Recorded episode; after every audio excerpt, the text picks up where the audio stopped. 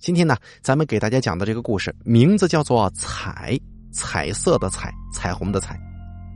本故事作者讲故事的容嬷嬷由大凯为您播讲，每天下午两点、晚上九点，直播间为您现场演绎精彩的恐怖故事。那年呢，家里人在这个广东，帮着一个老板解决了一件麻烦，具体是什么与本故事无关，咱们呢就不再。过多的去说这个这个事情这个麻烦了啊。总之呢，事情完结的非常顺利，那个老板也极为高兴。兴致来了之后，那位老板说什么也不肯让我们家里的那两个老头回家，于是呢，就带着家里的那两个老头去了东莞。啊，说起东莞，大家应该都懂的啊，而且当时还是东莞没出事之前，可谓是一座美人无数。脂粉三千的春城啊！一开始，那位老板说自己是某家会所的白金 VIP，要带着家里的两个老头子去潇洒一番，费用全算他头上。可是这个家里有规矩啊，那种地方不论如何都不能进入。如果在这个啊男女方面，你要是胆敢破戒。或者说去一些这个风月场所，绝对不像是你在外头争强斗胜、辱没家风。如果你在外头跟人家争强斗胜、辱没家风了，你顶多啊，你仗打几十下，哎，关到山洞里边面壁几年，这是轻的啊。如果说你犯了那种事儿，可能严重到会被去世的，大家懂意思了吧？这上代的这个兴堂管这事儿，老头就说过一句话。就是你要是想以后能站着撒尿，就护好自己的卵蛋。你管不好的，就由家里来替你保管。那个时候我年纪小啊，不明白这个去世是啥意思。直到后来我上学，知道了司马迁写《史记》的故事，我才算是明白了。啊，这个去世呢，不是死去的那个意思啊，去是来来去去的去，势是势力的势，这个意思。咱们言归正传啊，当时家里那两个老头一听啊，这大老板要带着去那种会所，哎呦，就就就说不行不行不行，我们就是门里有规矩啊，不能这这个潇洒法。那老板呢也拗不过老头子，就退了一步说：“哎呀，既然到了东莞了，你不愿吃荤的，那吃点素的总行吧？”所以呢，他就要带着老头子去一家夜总会之类的地方看看节目。而老头子们呢，也不太好扫这个大老板的雅兴啊，一再确定那里只是看节目喝酒的地方，而并非是什么呃色情场所。之后才跟着那个老板上了车。到了那家夜总会之后，老板直接带着两个老头子找了一个地方坐下，要了一些果盘之类的啊那种东西，还有几支酒。两个老头子呢，就象征性的喝了一点。但是也按照家里对外出做活的要求那样，就是绝对不能喝多啊。在他们一行人喝酒说话的这个时间里，那夜总会台子上的节目是一个接一个，什么杂技、唱歌、小品啊，连续七八个节目都不带停的。特别是在中场的时候，还有抽奖环节，奖品是当时最新出的这个 iPad。最后是被老头子他们隔壁包间的那桌客人赢了去了。虽然没拿到什么奖品，但两个老头子又不是什么圣人，对吧？自然也被这快乐的气氛所感染，脸上的笑容跟话也就多了。而这个时候啊，舞台上出现了一个中年的黑衣男子，他表演了一段魔术。说实话啊，那个节目其实并不算多么精彩。表演的都是一些很老套的魔术，纸牌、玫瑰、鲜花之类的，也没什么新意。在场的观众显然对这个节目也是毫无兴趣的，就稀稀拉拉的掌声，就跟台上那个中年魔术师的表情一样，无精打采，毫无生气。懂行的人其实都知道啊，这个魔术呢，其实就是一个过渡节目，因为之前的歌舞舞台上有很多道具需要收拾，需要整理。而下一场，也是一场人数众多的群舞，也有很多场景需要布置，所以呢，必须得演出一个不痛不痒的节目来拖延一下时间。好给后台的工作人员充裕的时间打理准备嘛。很不幸，用来拖延时间的这个鸡肋节目就是这个魔术表演。可是，与在场观众冷漠的反应不同，哎，我们家里的那两个老头子却对这个魔术非常有兴趣。他跟那位请客的老板说了一声，就去后台找刚才那个中年魔术师了。那位老板一听，两个人竟然是见刚才那个无聊魔术的表演者，嗨，自然也提不起什么兴趣，就陪同他们去。只是叫来一个服务生，塞了一叠钞票给他，让那个服务生带老头子去后台，而自己呢，则继续留在那里观看表演。家里两个老头子见此，也是拱手一让，转身随着服务生去了后台。进了后台之后，发现在这个舞台后面的热闹一点也不比台前要少。那些唱歌跳舞的俊男靓女们熙熙攘攘的来回奔走，不时的还高喊“某某某就位”，啊，应该是他该上场了。就在这么一群人里头，家里两个穿中式。布衣小褂的老头子，嘿，就显得格外扎眼了。有人还低声问呢：“哟，今天晚上节目单里头有相声吗？”很快，那个服务生带着老头子来到了一个角落。老头子就看见他们要找的那个中年魔术师了，他正坐在一张化妆台前头在卸妆呢。这个时候，突然有人说：“下一场节目是某某的舞蹈。”当即有几乎一半的人跑到台前头去候场了。服务生把两个老头子带到地方之后，对老头子们点了一下头，转身离去。刚才还热热闹闹的这个后台，片刻就安静了。两个老头子对视一眼之后，就朝那个魔术师走了过去。结果没走两步，那个魔术师从镜子里发现了我们家里那俩老头子，立刻转过身来就问。您二位找谁呀？家里那个年长的老头子对他一笑，就说：“哈，找你来了。”那魔术师显然没料到，竟然有人会到后台来找他，愣了几秒钟之后，方才说道：“你们找我干什么？”他这话一说，家里两个老头子里头年纪较轻的一个立即笑出声来了，就说：“ 哎呀，还能干什么呀？”自然是你刚才的节目表演的很好，我们这才到后台来拜见一下您的。那个中年魔术师听了老头子的话，脸上也没有露出任何表情，只是淡淡说了一句：“啊，多谢啊。”然后就一言不发的转过身子去继续卸妆了。吃了个闭门羹的俩老头子也没觉得有什么不得劲儿的，反而走近了几步。那个年纪大一些的老头子，更是直接拉出那个魔术师身边的另外一把长椅，挨着那个魔术师坐下来了。对老头子此时的举动，显然毫无准备的那个中年魔术师立即表现出极大的不满。他语气当中带着几分怒气，质问两个老头子：“你们还有什么事吗？”老头子听了他的话，相视一笑，对他说。云海培义，敢问你是哪一字辈啊？老头子这话一出口，那中年魔术师手中的粉扑一个没拿稳，当即从手中滑落在地。然而他全然顾不得那个粉扑，只是用带着几丝颤抖的声音问老头子们：“你们，你们是怎么知道的？”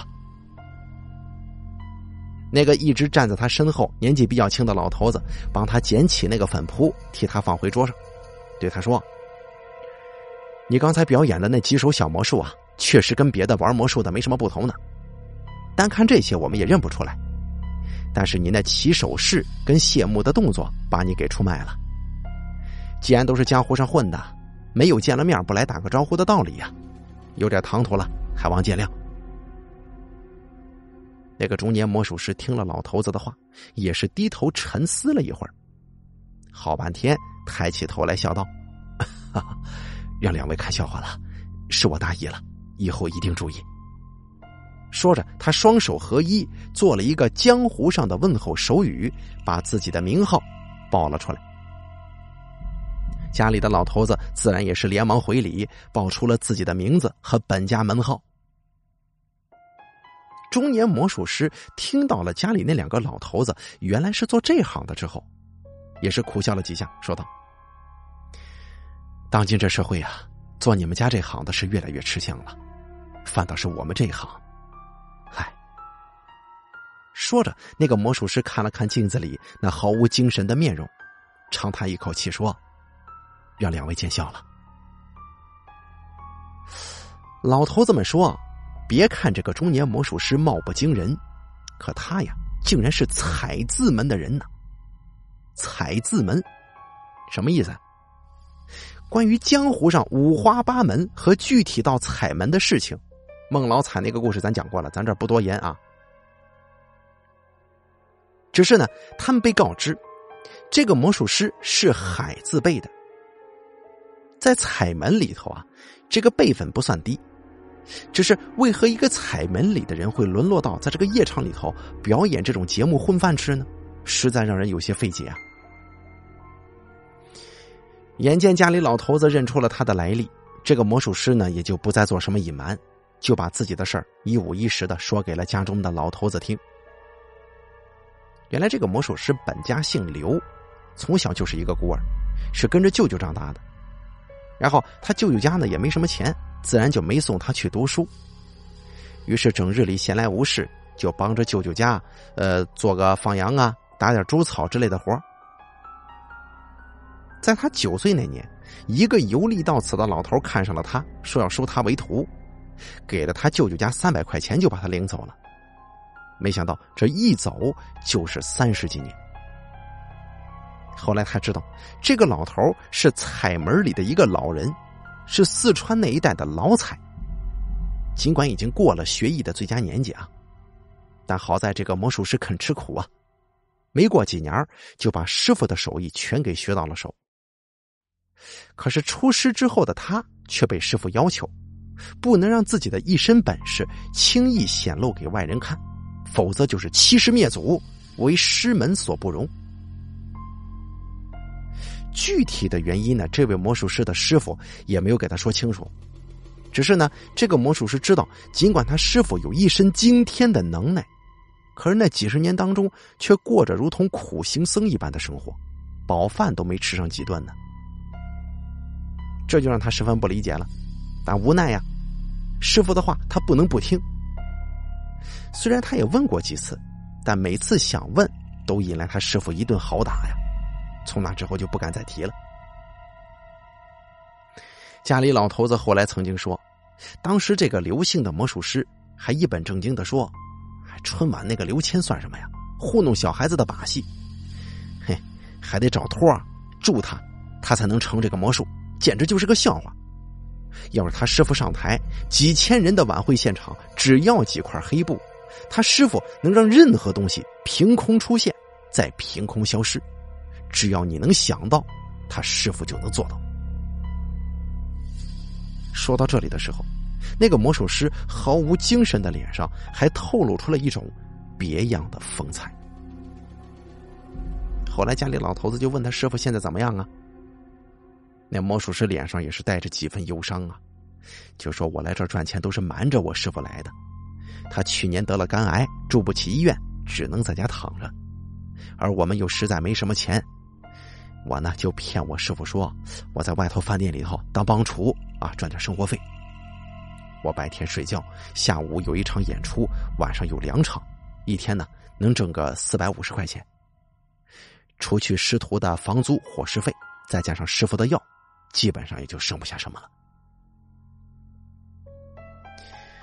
原本家里的老头子看他在这种夜场表演，已经能够料到他们师徒生活实属不易。但是没想到他们的境遇竟然艰难到如此地步。于是两个老头子也不兜圈子，直接从身上取出一万多块钱，硬塞给那个魔术师，就说：“咱都是门里的人，甭客气啊，这是江湖救急，这钱儿了甭让了，收下吧。”那个中年魔术师也不做什么推辞，江湖上的人嘛都挺洒脱的。直接把钱揣怀里头，对老头子们就说：“这钱呢，我本不该要的，但是我跟我师傅现在真的很需要这笔钱，我也就厚着脸皮收下了。”一听他说这话，老头子立刻就宽慰：“嗨，咱都是行走江湖的，相互照应，本就是应当。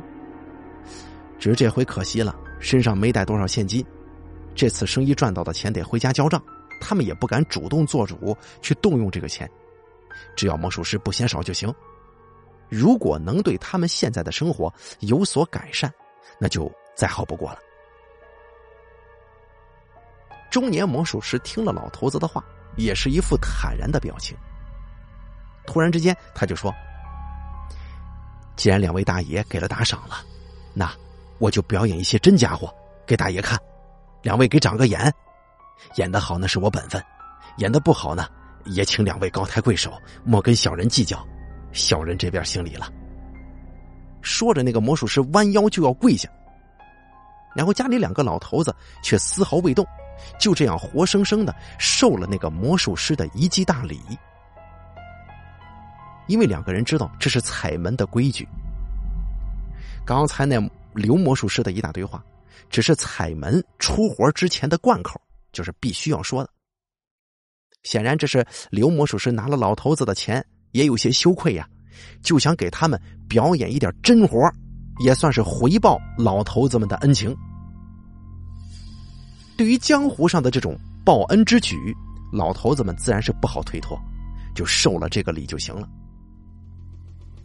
于是，只见这个行完大礼之后的刘魔术师挥手之间就变出了一个布团，再一挥手，一张半米见方的大红布就平铺在了几个人的地面之上。家里两个老头子还没反应过来，就看见一张红布在自己脚前的地面上了。那红布上还布满了用金丝缝制的古怪图案。老头子正要出言询问，就是这图案什么意思？这布怎么回事？那刘魔术师一个箭步跳到了红布之上，微微的把腰身一弯，左手朝下就向着地上的这个红布就摸过去了。然后啊，就在他的左手接触到红布的那一瞬间。老头子看见地上的红布出现了一种奇异的波动。怎么说呢？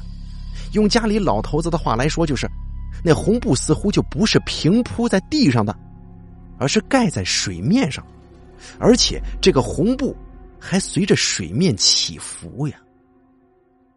那红布表面的波动就如同是在池塘里丢进了一块石子儿一般，宛如水波一样荡漾开来。可是，就在老头子还沉浸在那个红布诡异波动的时候，更令他们意想不到的事情发生了。那个刘魔术师的整条左臂都插进了那个红布之中。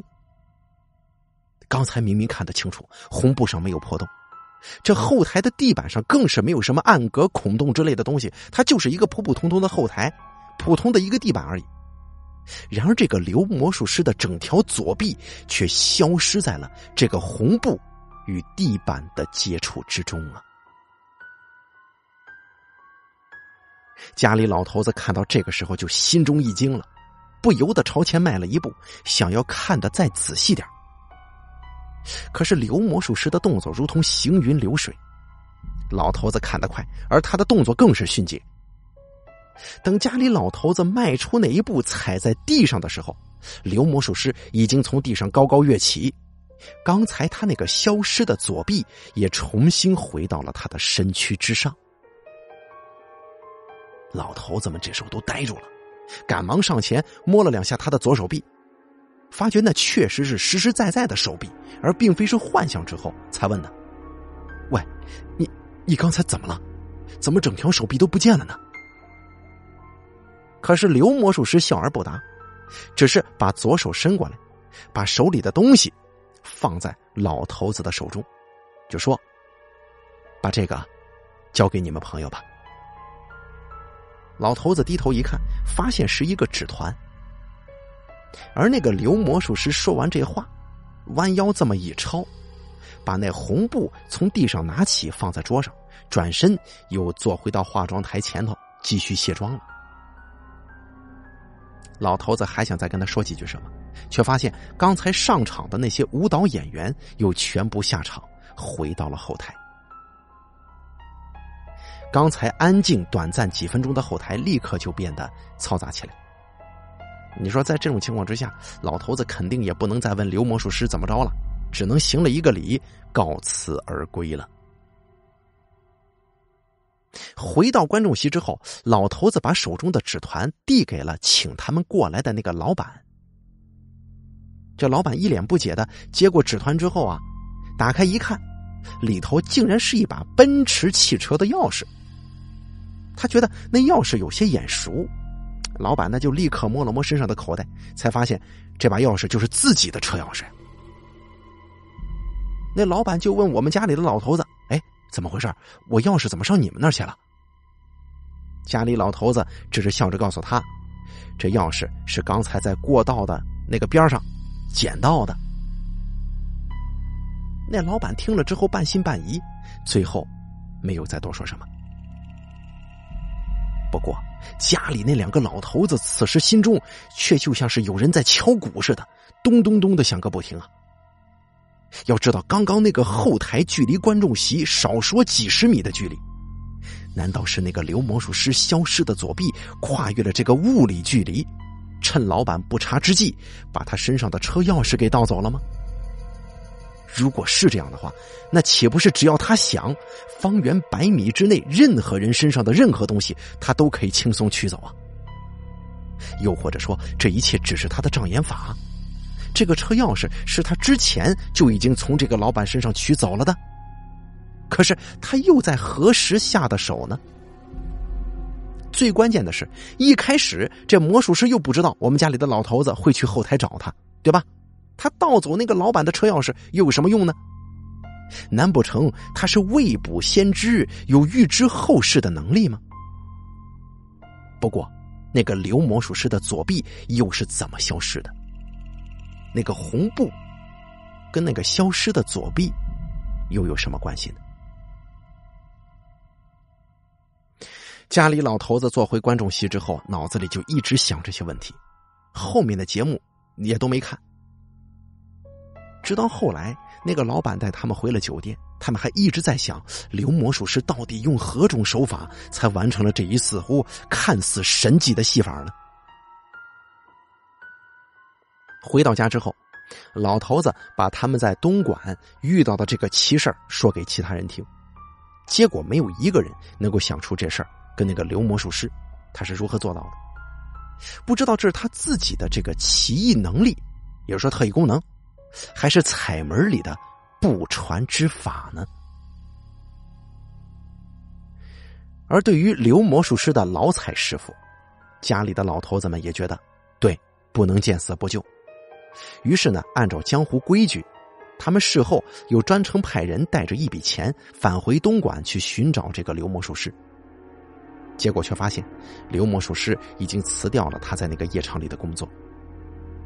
老头子又费了一番力气找到了他的住址，登门之后才发现，同样也是人去楼空了。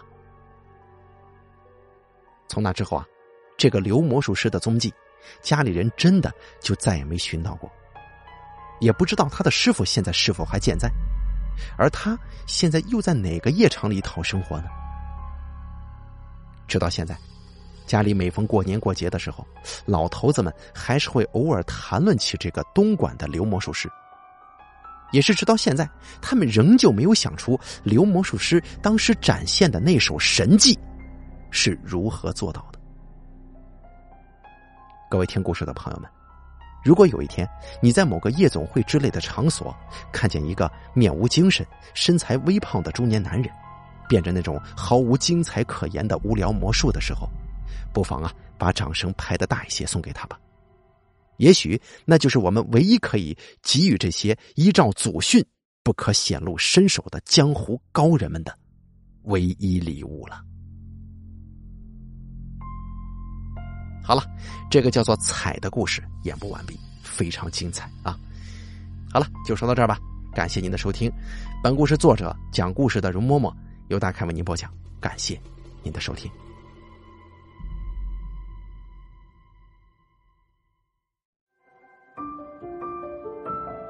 本期故事演播完毕，想要了解大凯更多的精彩内容，敬请关注微信公众账号“大凯说”。感谢您的收听。